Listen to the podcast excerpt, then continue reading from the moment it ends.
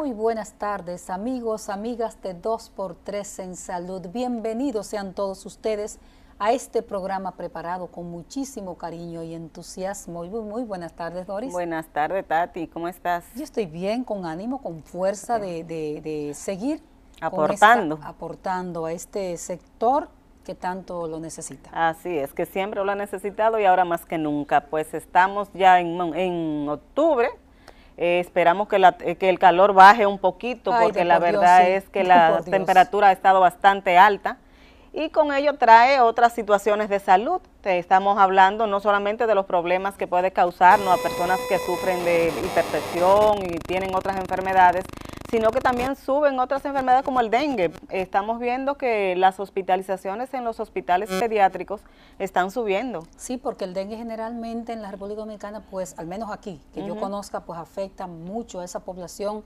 eh, menor de 15 años. la mayor mortalidad en cuando los años han sido epidémicos está en esa población. Sí, los niños, sí, sobre todo en niños. Eh, los hospitales pediátricos, sobre todo el Robert Rick Cabral y el Hugo Mendoza, eh, han estado reportando esta semana ingresos diarios, diarios, bueno, permanencia de ingresos entre 15 y 14 niños, cada uno de ellos. Así es. Entonces, eso, eso indica de que hay que prestarle atención a este problema de salud que sabemos que es endémico en República Dominicana y que el dengue se transmite por un mosquito, el mosquito Aedes aegypti que se cría precisamente en aguas limpias. Y sabemos que en República Dominicana lamentablemente la mayoría de los sectores tienen que acumular agua en sus hogares para poder manejarse en el día a día. Pero igual uno revisando los boletines epidemiológicos, revisé esta semana, la semana número 35, hay un mes de atraso. En, sí, un mes. Eh, y 19 muertes por leptopirosis también, o sea, eso es mucho. Eh, eh, en comparación con el año pasado hubo 24 para esta misma fecha, pero también hay que estar pendiente no solamente de la COVID-19, que dicho sea de paso, Doris, eh, se comienza a revisar de nuevo una alza en la positividad de COVID. era previsible y algunos epidemiólogos habían hablado de la posibilidad de rebrote. Esperemos que ese rebrote no se dé realmente ahora con los niños en las escuelas. Ya hay escuelas que han cerrado nueva vez. Eh, eh, el año en, ¿cómo se llama? las clases. A la virtualidad han vuelto. Y que han vuelto a la virtualidad. pero nosotros vamos, de ese tema vamos a hablar mucho porque tenemos un experto, una autoridad en la materia en el día de hoy. Así es, sí, pero hay que estar alerta con los niños porque lamentablemente las escuelas, pienso que hay que abrirla porque estábamos ya en una etapa en que los niños necesitaban integrarse pero con precaución y lamentablemente esas medidas de distanciamiento que tanto se ha hablado, que una de las herramientas fundamentales para prevenir el virus, eh, no se puede dar en las escuelas porque están masivas y ahora tienen el inconveniente que hay escasez de profesores. Entonces eso está creando pues que haya más cúmulo todavía de niños en una sola aula. O sea que hay que estar bien atento eh, pendiente al protocolo que ha establecido el Ministerio de Salud Pública, que le ha definido un protocolo amplio sobre cómo actuar en caso de que se presenten casos en, las escuelas y creo que se van a seguir presentando porque estos niños estaban resguardados en su casa, esos niños no se habían expuesto al virus. Así es, y la, eh, las mascarillas, el uso de mascarilla está brillando por su ausencia, por su presencia en, la, en un montón de lugares, plazas públicas, uno coge esa región del Cibao y ve que la gente está sin mascarilla. Si te vas al sur igual. Si te vas al sur igual, entonces señores, señores, esta enfermedad no juega. Eh, ¿Qué te parece, Doris, si nos quedamos aquí con esta, en esta sección y nos vamos entonces a una pausa comercial y venimos con nuestro invitado de la tarde? No se vaya, permanezca con nosotros. Dos por tres en salud.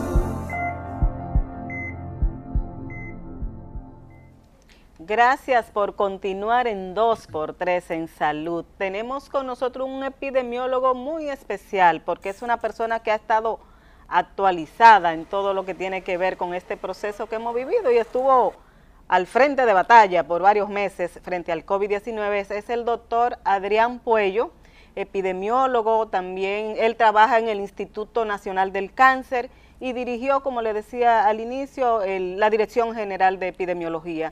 Adrián, feliz de tenerte aquí con nosotros, presencial, porque había estado virtual.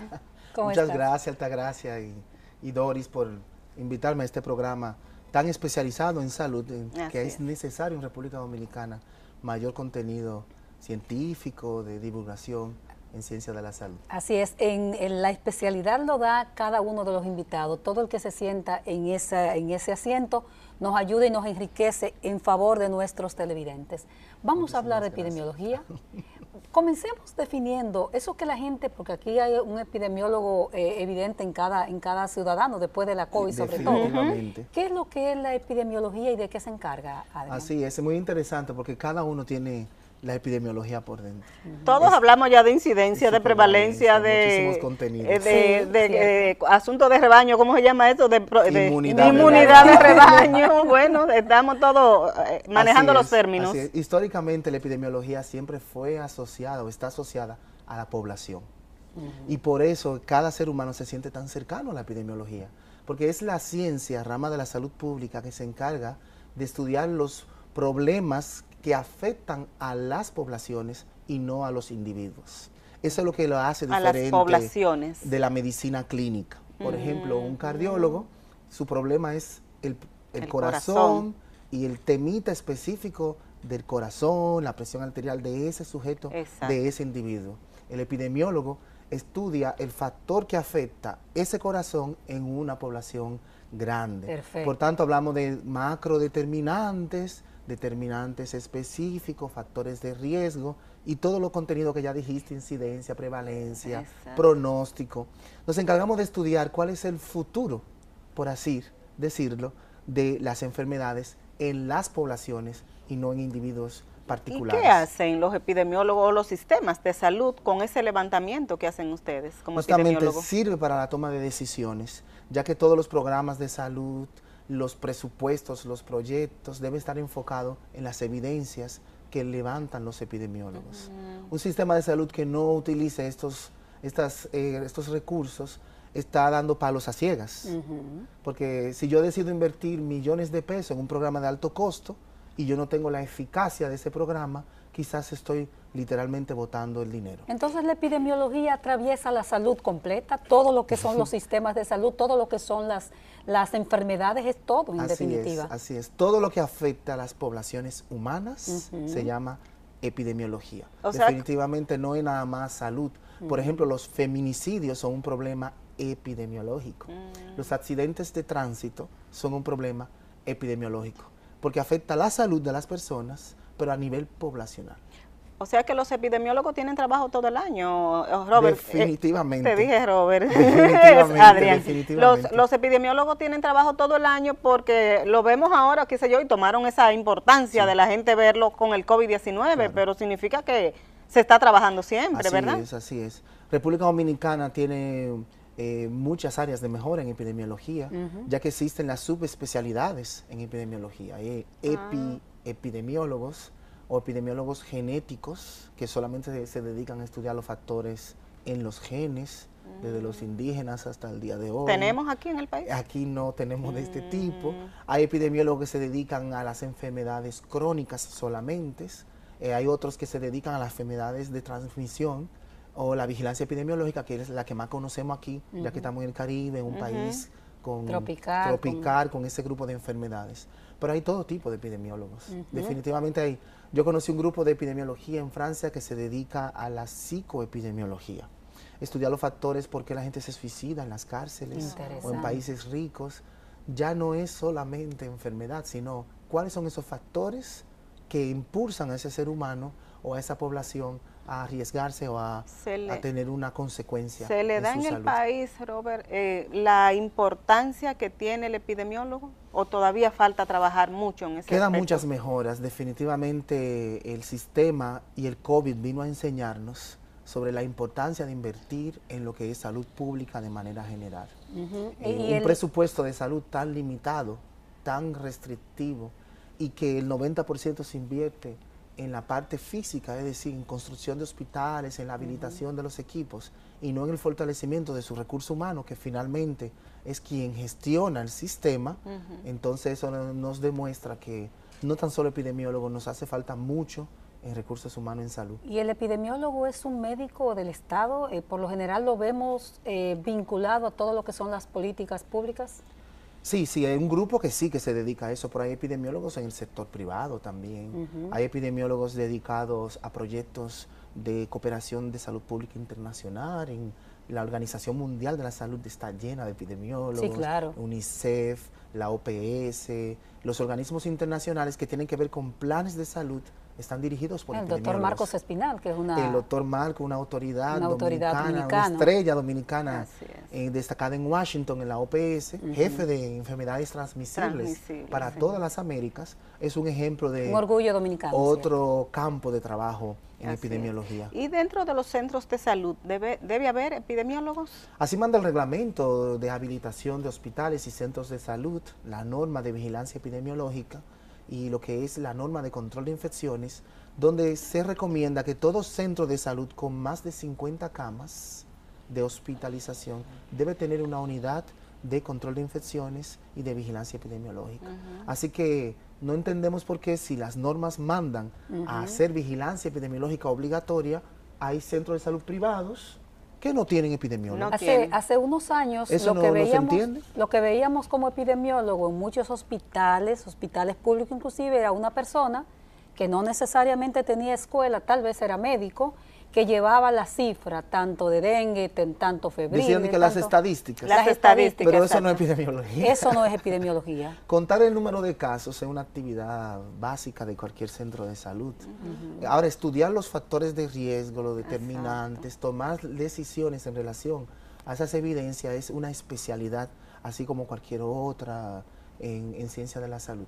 Por eso es súper importante que el Ministerio de Salud, que el sistema de salud exija a todas las instituciones que tengan y presten servicios de salud la presencia o el servicio de los epidemiólogos en sus eh, respectivas áreas. ¿Y hay suficientes en el país especialistas para suplir esa demanda? Será otra demanda, otra necesidad. Más formar, más personal. Más personal. Bueno, cuando, O especializar, especializar, más. Porque tenemos médicos generales, tenemos personas con maestrías en salud pública, pero necesitan la especialización en epidemiología. Ya, cuando usted estuvo al frente de, epidemiología, de, la Dirección General de Epidemiología, justamente eh, creo que se dio inicio para la especialización. Eh, eh, ¿Eso se dio seguimiento? ¿Qué, qué sí, totalmente. Hicimos todos los esfuerzos de, de concentrar los recursos en especializar al mayor nivel posible los epidemiólogos en República Dominicana. Digo los epidemiólogos porque hay muchas personas en funciones de epidemiología, pero que no tenían el nivel de entrenamiento suficiente para llevar análisis ya más avanzados. El COVID nos, nos mostró esa necesidad, ya que para llevar las estadísticas tenemos personas. Para tomar decisiones importantes, hacer análisis como del comportamiento de COVID para un estudio de brote, ya es un análisis de mayor especialización. Por tanto, en Dominicana necesitamos una base fuerte de epidemiólogos de campo y luego eh, ya tener maestrías y doctorados que permitan ya un análisis más. Recuerdo yo que en medio del COVID, el entonces ministro de Salud Pública, el doctor Rafael Sánchez Cárdenas, anunció un proyecto de formación, si no me equivoco, de epidemiólogos. Eh, ¿Siguió avanzando Así ese es, eso fue un gran proyecto, un gran sueño de, generaciones de epidemiólogos, donde se inauguró y se puso en curso la primera residencia en epidemiología en República Dominicana. Una residencia es un programa de especialización, así como de medicina interna, de pediatría. No existía en República Dominicana una residencia formal es un programa donde el médico general concursa. Exactamente. Tiene que estudiar durante todo un año, tomar un examen y concursar para ganar una plaza. este programa se puso en curso y la primera generación se, obtuvieron 10 cupos. 10 ah, cupos, pero evidentemente necesitamos que este programa continúe cada año de manera formal. Perfecto. Doctor, vamos a pedir su anuencia. Nos vamos a unos mensajes comerciales y regresamos entonces con el tema de vigilancia epidemiológica. Eso que es tan importante. Vamos a ver qué es y qué se está haciendo en la República Dominicana. Regresamos en un momentito. Dos por tres en salud.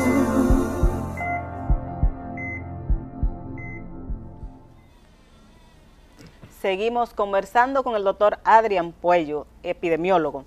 Doctor, ¿qué es la vigilancia epidemiológica y qué se hace en el país? Eh, puntuales, que se esté vigilando para luego irnos al COVID, porque no podemos dejar de ir sin hablar de El COVID-19. tema central de sí, siempre, sí. por supuesto. Vigilancia epidemiológica es el conjunto de actividades que busca observar el comportamiento de las enfermedades o eventos que son priorizados.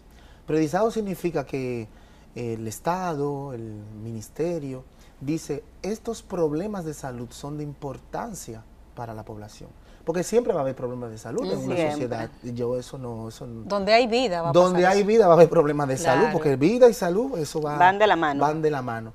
Pero hay problemas que hay que priorizarlos. ¿Por qué hay que priorizarlos? Porque hay que invertir recursos, porque hay que controlarlos, porque hay que tomar medidas para, para reducir sus riesgos. Entonces, la vigilancia es ese conjunto de actividades que busca observar cómo se comporta una enfermedad o un evento en una población. Así que es de mucha importancia Ya. para el control de las enfermedades. ¿Y qué estamos vigilando en estos momentos en la República Dominicana a propósito de ese tema? Así es, la, existe todo un cuerpo de reglamentos, de normativas internacionales y nacionales que priorizan esa lista de eventos para eh, eh, vigilancia.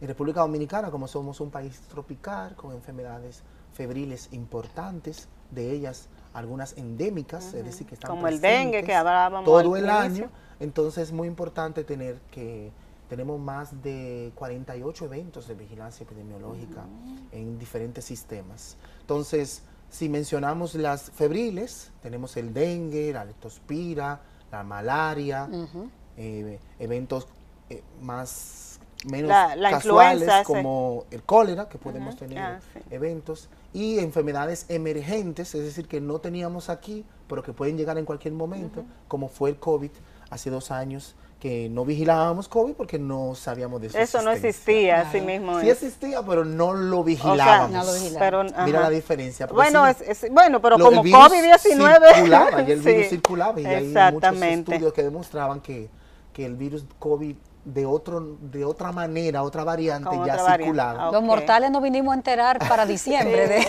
sí, del del- 19. del Enero, 19. así es, así enero, es. diciembre, enero del 19 y 20. Así es. Eh, la influenza, como dijiste, que es de alta importancia para, porque ya es una enfermedad endémica, pandémica, señores. El COVID no es la única enfermedad de pandemia. El VIH, el SIDA, es una enfermedad pandémica. La tuberculosis, que todo el mundo conoce, es una enfermedad pandémica. Es decir, es una pandemia, por si no lo sabían. porque está en todo el Porque mundo. está en todos los continentes está presente de manera activa en muchos países en el mundo. Y la influenza, señores, es la gran enfermedad pandémica de los últimos 20 años. Tenemos influenza cada año, ustedes saben, todas las personas que han fallecido por gripe, por influenza. Así que COVID es una pandemia. Y hablando de influenza, escúchame, Tati, en este momento de COVID, y sabemos que ya esta temporada empieza a aplicarse la vacuna contra la influenza, Debería comenzar debe, ya. debe, ya países que sí la están aplicando, ¿verdad? En República Dominicana debe, deberíamos ya estar vacunando. Eh, ¿Cómo inciden ambas eh, enfermedades, eh, la COVID y, y la influenza? Y si puede llegar el, el médico, la persona en su casa a confundir síntomas. Eh, bueno, ambas enfermedades son virales, es importante saber eso, pero tienen comportamientos muy diferentes.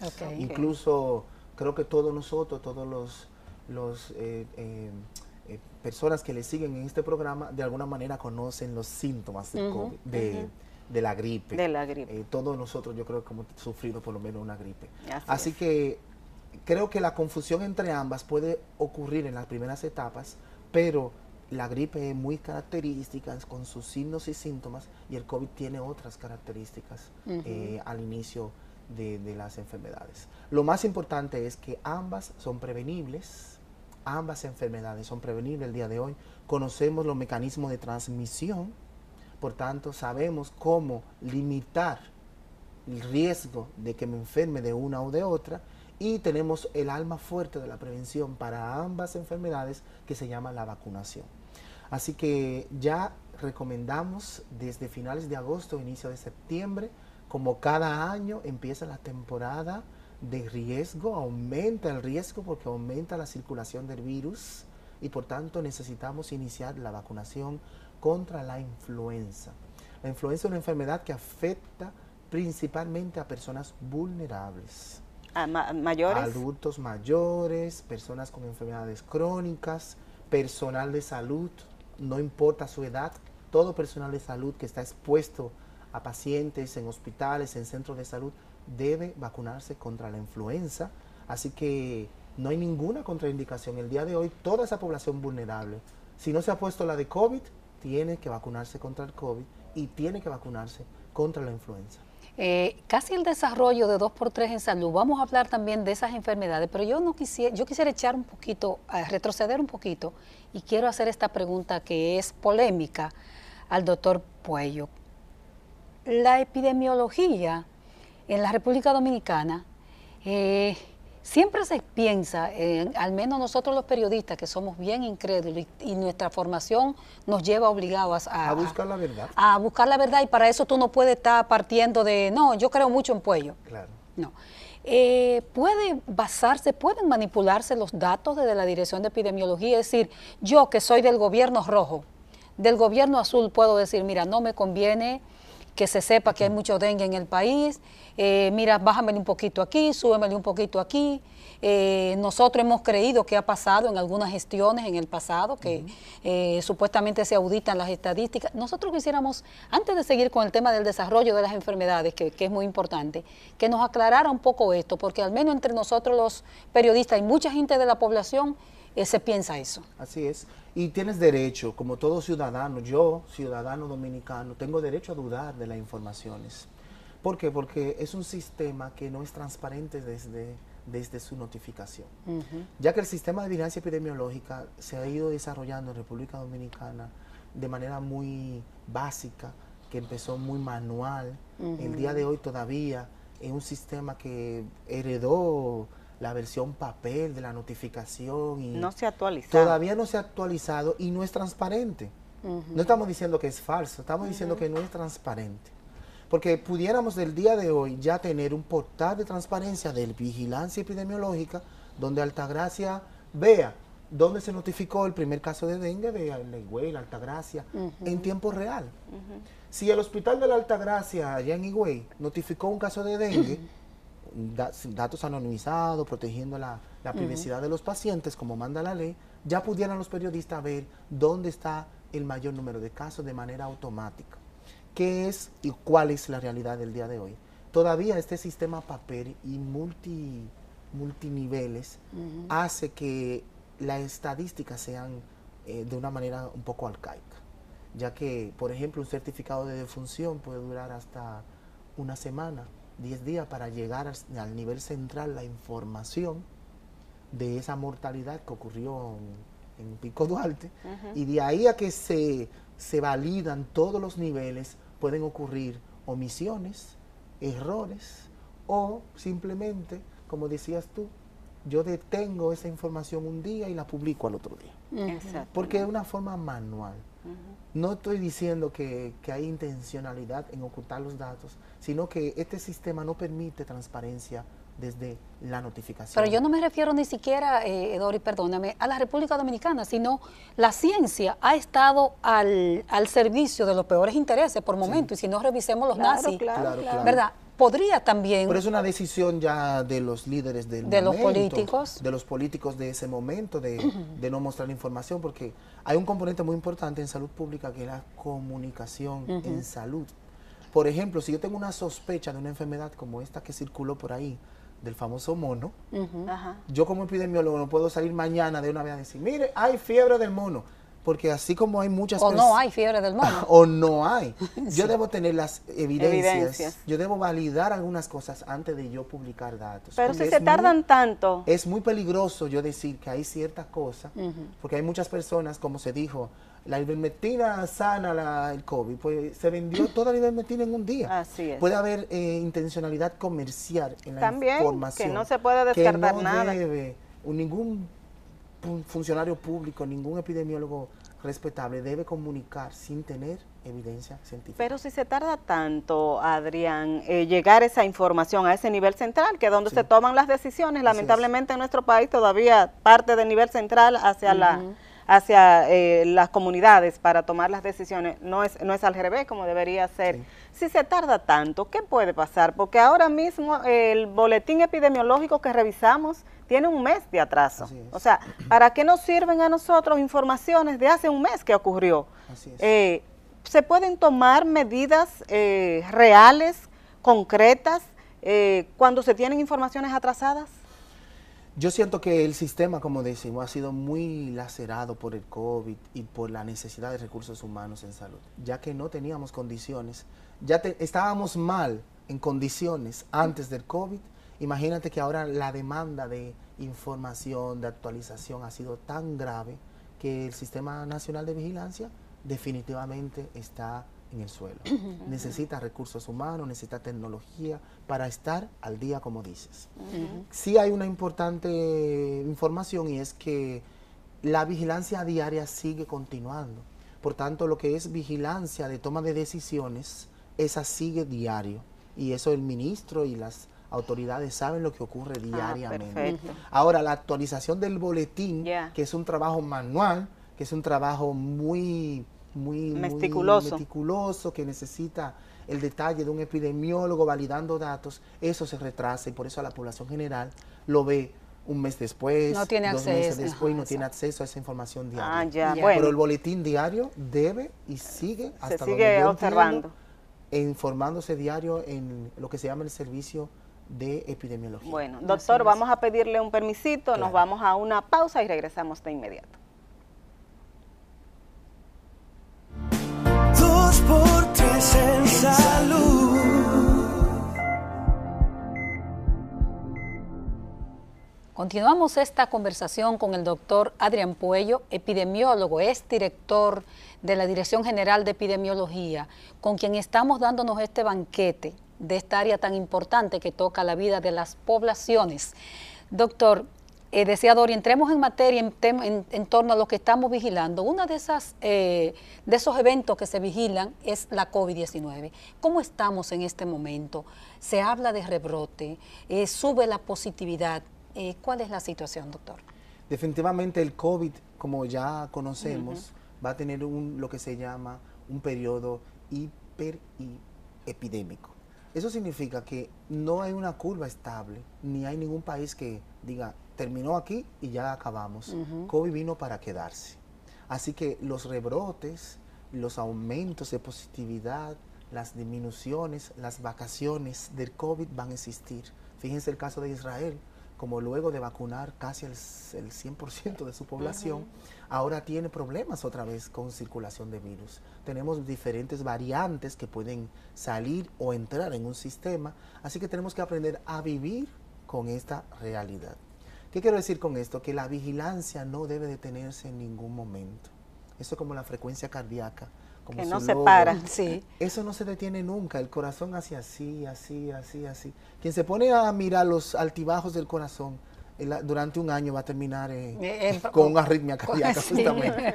Porque eso es normal que ocurra. Y eso pasa con las enfermedades virales que se convierten en endémicas donde van a haber circulación. ¿No se va a acabar la COVID entonces? Entonces el COVID va a continuar con nosotros en los siguientes años. Lo que se va a detener es la pandemia en algún momento, cuando ya en algunos países haya control definitivo y no haya circulación activa.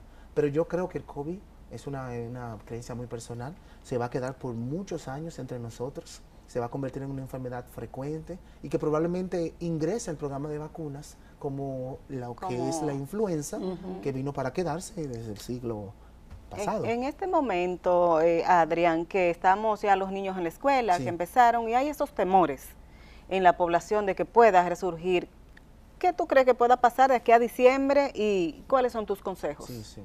Hay estimaciones de que pueden ocurrir rebrotes importantes debido a la circulación de nuevas variantes y sobre todo con la apertura de las escuelas y de alguna manera la normalidad llegó a la sociedad, la disminución del uso de barreras, del uso de mascarilla, del lavado de manos, del distanciamiento, eso va a hacer que la circulación del virus aumente de una manera exponencial. Por tanto, la exposición entre personas va a ser mayor. Mayor. Los rebrotes van a venir, definitivamente. El grupo de epidemiología de Estados Unidos ya estima eh, se, se estima que para octubre, finales de octubre en Estados Unidos va a haber un rebrote importante en ciertas ciudades. Hay estados donde se ha protegido mucho y en tanto ahora que se van a exponer va a haber eh, casos importantes. Por tanto, lo más interesante es que en las escuelas y en cualquier otro sitio de agrupación social debe haber planes específicos para el- la mitigación o el control de estas enfermedades. Si yo tengo una escuela, como sonó recientemente un caso, yo creo que no es autoridad de ninguna escuela decidir cerrar sus puertas porque sospecha o porque hubo un caso. La epidemiología no se maneja de esa manera. Eh, el reglamento lo manda, el ministerio, el MINER, Ministerio de Educación y el Ministerio de Salud deben establecer pautas específicas para el sector público y privado de cómo se manejan un caso de COVID en una escuela. Yo puedo tener COVID y no saberlo. Sí, claro. Yo puedo hacer pruebas compulsivas para encontrar un caso y definitivamente cerrar mi colegio. Eh, yo puedo tener casos donde la concentración viral sea tan baja que no importa que la persona esté positiva. Los niños ya sabemos que las manifestaciones son muy leves, que la mayor parte no son graves, no tenemos mortalidad asociada a COVID en jóvenes, en niños, ustedes ya bien lo saben. Entonces, esta manera de manejarse inconscientemente no es recomendada en una población. Las clases yo entiendo personalmente que deben continuar. Ya yo creo que la pandemia del desconocimiento va a ser peor que lo del COVID. Tenemos tres años de retraso ya a nivel educativo. Así que debemos empezar y fortalecer la educación, Doctor. que es la prevención de la enfermedad tal cual. Eh, la mortalidad tiende hacia la baja cuando una enfermedad, digamos, se va cronificando, se va haciendo ya no pandémica, sino que va a vivir con nosotros de alguna manera. La tendencia a la mortalidad, al menos en, en la población en general, ¿es hacia la baja? Muy buena pregunta, epidemióloga por de corazón.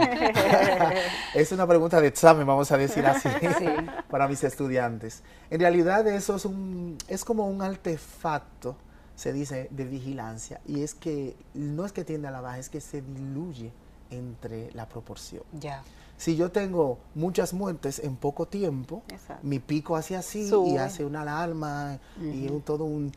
Pero la influenza, por ejemplo, mata más personas durante todo el año y entonces como es todo el año, entre muchas Se personas... distribuye. Se distribuye y nadie, le, nadie la nota. Hay un efecto mediático. Y un efecto mediático, es un artefacto de vigilancia donde nadie está poniendo mucha atención a esa enfermedad, pero sigue matando Pero sigue ahí. cada año. Entonces, las enfermedades cuando se vuelven crónicas, todo lo contrario, afectan gravemente a las poblaciones. Lo que pasa es que como ya no hay efecto mediático sobre ellas, y ya la persona, las poblaciones lo aceptan como algo ya Lo va natural, como acostumbrándose. Lo va adaptándose a una realidad. Creen que, que es normal morirse de ciertas cosas y no es una realidad. Definitivamente ninguna persona Porque eso debe ocurrió morir. como con el COVID aquí también, con esos picos. Eh, la gente simplemente decía, ah, murió de COVID, Sí. como que ya. Eh, eh, era como algo natural. Entonces, eh, eh, vas a seguir esa incidencia baja y esa letalidad que nosotros tenemos, doctor, de 1. Y pico. Sí, 13. 1.2, 13, sí. Eh, realmente estamos dentro de los países con más es. baja letalidad y a qué usted le atribuye eso. Esa es una letalidad asociada a que la distribución de la enfermedad ha sido larga en el tiempo Ah, y no ha sido específica de un mes. Oh, pero los médicos clínicos dicen que, que se, se trató muy bien en la República Dominicana, Pero la trataron con qué? Porque no teníamos nada. que ellos hicieron muy buen trabajo, sí, que habla muy bien definitivamente el personal de salud dominicano hay que felicitarlo porque dio la cara. Señores, eh, cuando comparamos con otros países, hay hospitales que definitivamente el personal abandonó el servicio en países donde se acogieron al derecho de la protección. Es como que tú seas guardia de primera línea y el día de la Y guerra. tú abandonaste. Tú, dices, no, yo no, yo Yo no me acojo a este esto". derecho y, y no voy. En Estados Unidos eh, tenemos personas que no se han querido vacunar y, y no hay forma de desvincularla y este, y este, este tipo de cosas. Así que en República Dominicana definitivamente hay que felicitar al servicio de salud, a las enfermeras que no abandonaron sus pacientes, que estuvieron ahí. Eso es una realidad. Pero no debemos descuidarnos. Fíjate el ejemplo de la hipertensión, la diabetes y la obesidad. Enfermedades crónicas que es- que la gente la ve normales, no son normales.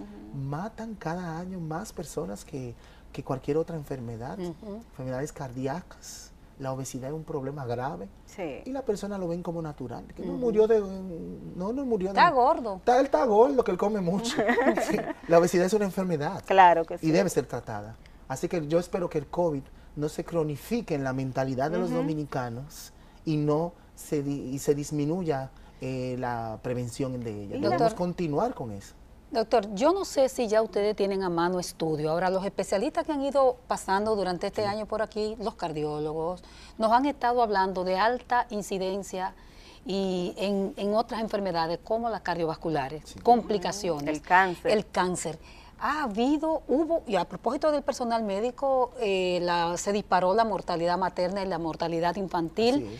La- el lema era, recuérdese, quédese en casa. Entonces se quedaban en casa los médicos y se quedaban en casa el, El- personal de salud porque ese era el mandato del momento, y sobre los todo los pacientes que ten- iban ya cuando veían que la cosa era muy grande. Eso repunte, digamos, el caso del cáncer que dicen, yo no, por eso le pregunto, le digo que no sé si hay datos oficiales ya, claro. pero sí sabemos de áreas donde están ampliando las unidades de cáncer de tanto. Háblenos un poco de Justamente esa como situación. ustedes saben, yo me desempeño en el Registro Nacional de Cáncer de República. Dominicana y recientemente tuvimos el Congreso Nacional de Cáncer en, en- aquí en la ciudad.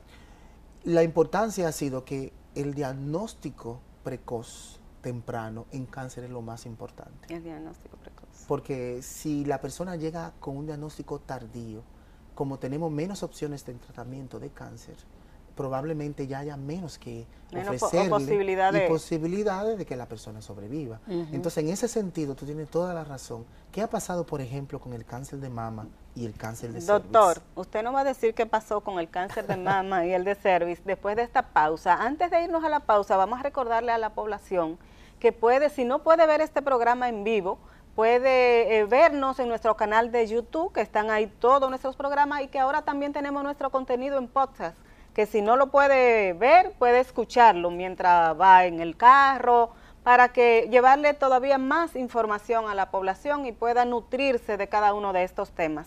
Regresamos en un momentito. Dos por tres en salud.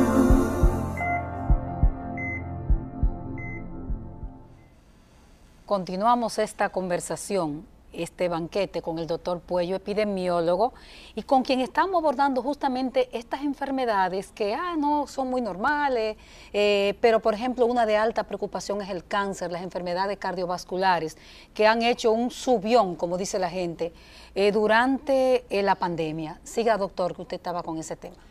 El COVID hizo que el sistema de salud eh, sufriera, se, detu- se detuviera. Fue un paro cardíaco al sistema mundial de Mundial, salud, no República no Dominicana. República Dominicana, Quiero que entiendan que el COVID le hizo un electroshock a todas las instituciones de salud del mundo, incluyendo la Organización Mundial de la Las Salud. grandes potencias Y que las grandes potencias que tenían los mejores sistemas de salud del mundo Se se, vieron enfrentados a la realidad de una enfermedad pandémica, demostrando otra vez más la importancia de la inversión En en, salud. salud. que no es para hoy ni para mañana, es para el futuro. Entonces, eh, esta enfermedad COVID nos demostró esto y hizo que el mundo se detuviera. Se detuviera económicamente, socialmente, pero lo que nunca debió detenerse fue la vigilancia epidemiológica y la, eh, la prevención. La general, atención y la prevención. atención. Porque ahora tenemos enfermedades tipo cáncer, enfermedades cardiovasculares, que decimos que están aumentando. Mujeres que no se chequearon las y mamas durante mujeres dos que años. tienen dos años que no se hicieron un papá Nicolau ni se fueron a chequear sus mamas. estamos viendo esa Y consecuencia entonces en este el día de hoy, el día de hoy que reaperturamos los servicios de salud, Exactamente. aumenta el número de casos de nuevos diagnósticos. Puede aumentar, ya hay estudios donde se demostró que este retraso de un año, más o menos, en el diagnóstico de cáncer de mama, aumenta la mortalidad y la gravedad de las enfermedades. Mm. Porque yo tengo un, un caso que podía llegar más temprano, para un diagnóstico más temprano, un tratamiento quirúrgico, quimioterapia, y ahora llega un año tarde. Yo no sé si, si la población entiende, pero hay enfermedades tipo cáncer, neoplasias, que cada día es importante. Eh, por Aquí la- ejemplo- el, el tiempo no es un año, No, sino un que. Un diagnóstico hoy y en tres meses tú puedes estar eh, Un año, doctor, un año para cáncer de mama, cáncer de colon, que se están viendo ahora muchos, Muchos casos de muy- cáncer de colon, ¿Qué significa eso? Eso es mucho tiempo. Depende del tipo histológico. Ustedes saben que hay muchos tipos de cáncer. La palabra cáncer es muy amplia. Muy amplia. Pero es importante entender que estos cánceres que evolucionan rápido, el marco temporal es horas y días, no es año. Por ejemplo, en enfermedades cardíacas yo puedo medir a 3, 4, 5 años. En cierto tipo de cáncer, 6 meses es importantísimo. Yo no puedo tener un retraso de 6 meses porque en 6 meses yo debo darle quimioterapia, radioterapia y el proceso quirúrgico, la extirpación de la mama, el cuidado, porque si no me hace metástasis a pulmón, a abdomen y a otras áreas donde ya probablemente... ¿Y qué significa esa metástasis, por ejemplo, en el caso de cáncer? Eh, significa que el cáncer se va a distribuir a otros órganos, se va a pasar a, otros órganos y ya yo no voy a poder tratar eh, intensamente y por eso salvar la vida de esa persona. Sabemos, doctor, que usted estaba en una reunión que, donde estaban internacional, donde estaban tratando el tema del cáncer de cervix. Así es. ¿Qué hay de nuevo con relación a esto y cómo estamos en República Dominicana con relación a este cáncer? El gran llamado de atención mundial con el cervix es que, por ejemplo, vemos que en los países desarrollados el cáncer de cervix es del 0,1 punto por ciento. Es un problema que casi ha desaparecido. Y cuando tú comparas con las estadísticas de países en desarrollo, como República Dominicana, es increíblemente grave. Es un cáncer totalmente prevenible. No debería ninguna mujer en el mundo morir, por cáncer de cervix. ¿eh? Entonces llega el COVID y retrasos en los diagnósticos, retrasos en los tratamientos, retrasos en la oferta de atención de salud. Y entonces vamos a ver en los próximos años eh, las consecuencias de estos retrasos. Importante entender que COVID no se acaba mañana, ya se lo decía. Aunque deje de circular de manera activa el virus, las consecuencias de COVID las vamos a seguir viendo en los próximos cinco Esas secuelas. Yo le quiero hacer ahora esta pregunta que no tiene ya que ver con los temas, porque estamos llegando a la parte final del programa. Lo quiero meter en este aspecto. Usted tiene una trayectoria, se educó en Francia, eh, vino a la Plaza de la Salud, eh, la, parte que yo recuerdo, el, el ministerio, El, INCAR, sí. Entonces, el epidemiólogo que trabaja con esas poblaciones trabaja mucho estadísticas. Y esta pregunta le, gusta mucho, le, le fascina mucho a Doris. La parte humana de un médico como usted, epidemiólogo, que maneja estadísticas, murieron tanto, tanto están Con números. Con numeritos. ¿Ustedes no caen en la tendencia, en la tentación de manejar a los seres humanos como números? Mm. Cuando en un número, y nosotros hablamos de eso a principio de la pandemia, en cada caso es un ser humano que hay detrás. en cada muerte murieron tanto. Entonces, no va la, como cosificando al ser humano, no puede caerse en esa tendencia. Al, punto, perdón, Tati, ahora que tú haces referencia a eso, que en, los, en estadística, en epidemiología se habla de casos. De casos. O sea, no se habla de, personas, de seres humanos. Sí, sí. es súper interesante porque la humanización del servicio está presente en nosotros. Y como todo personal de salud, nosotros hablamos de la estrategia, ¿quién cuida al cuidador? No solo el personal de médico clínico que está al lado de la cama es el que sufre o, se humaniza.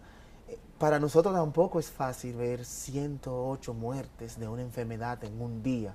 Eso no es fácil, porque nosotros sabemos que cada numerito de eso es una historia, es, un ser humano. es una familia, es un ser humano. No es fácil ver una, una mujer de 30 años con tres hijos morir de cáncer de mama o de cervix que totalmente prevenible. O, de muerte materna. O una muerte materna que es algo, entonces yo no sé, la gracia si tú lo ves así, pero el epidemiólogo está de manera más humana todavía aún cercano a cada caso. Hablamos de casos porque quizás el paciente no nos ve directamente, a la cara. Pero nosotros estamos detrás de ese numerito buscando salvar más vidas que el mismo personal de salud que está eh, atendiendo al paciente. Cuando van a la comunidad, ¿se involucran con la gente ustedes como epidemiólogos? Definitivamente, el epidemiólogo de campo es un epidemiólogo, un líder comunitario. Las primeras redes de información son los, los comunitarios que me dicen, allí hay más casos, vea donde, donde Juanita se murieron tres. Es un epidemiólogo que trabaja muy de cerca con la comunidad. Así ¿Y hay caso, algún caso específico que te haya impactado, que tú hayas dicho, caramba, si hubiésemos hecho un levantamiento antes, quizás eso no hubiese pasado?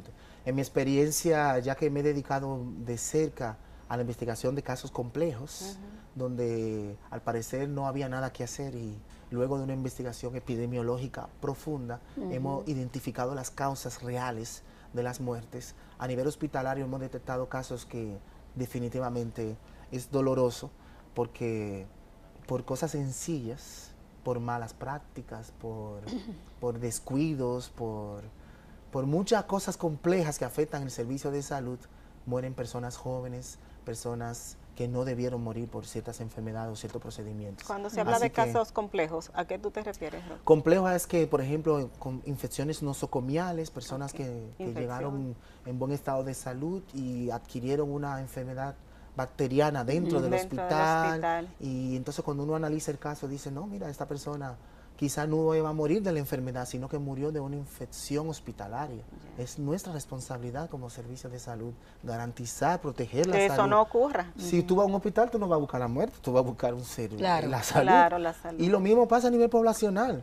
Eh, cuando uno sabe que hay letospira en una zona y uno no tiene la capacidad de, de tomar medidas comunitarias para evitar que ese niño se contamine mañana, entonces esa muerte es responsabilidad del sistema, de nosotros. Así que la epidemiología es muy humana y está muy cercana a la población. Pero es necesario, doctor, mantenerse en, en, aras de esa humanización a los servicios y a todo, mantenerse como con la, con la, con la, el bombillito puesto para uno no deshumanizarse, porque uno puede eh, caer en la tentación de contabilizar y de analizar casos, como dice Doris, en vez de, de vidas. Me, me refería justamente a que hay una separación importante entre el epidemiólogo que toma las decisiones, que hace el análisis de casos y el que recuenta los casos estadísticos. Esa es la diferencia porque yo no cuento caso a caso uno a uno, hay un personal que se dedica al recuento, a las tablas y todo esto. Entonces yo me dedico al análisis a la identificación de factores y eso. Pero en el análisis de esos, de, eso, en el análisis de cada uno de esos casos, eh, como usted decía bien,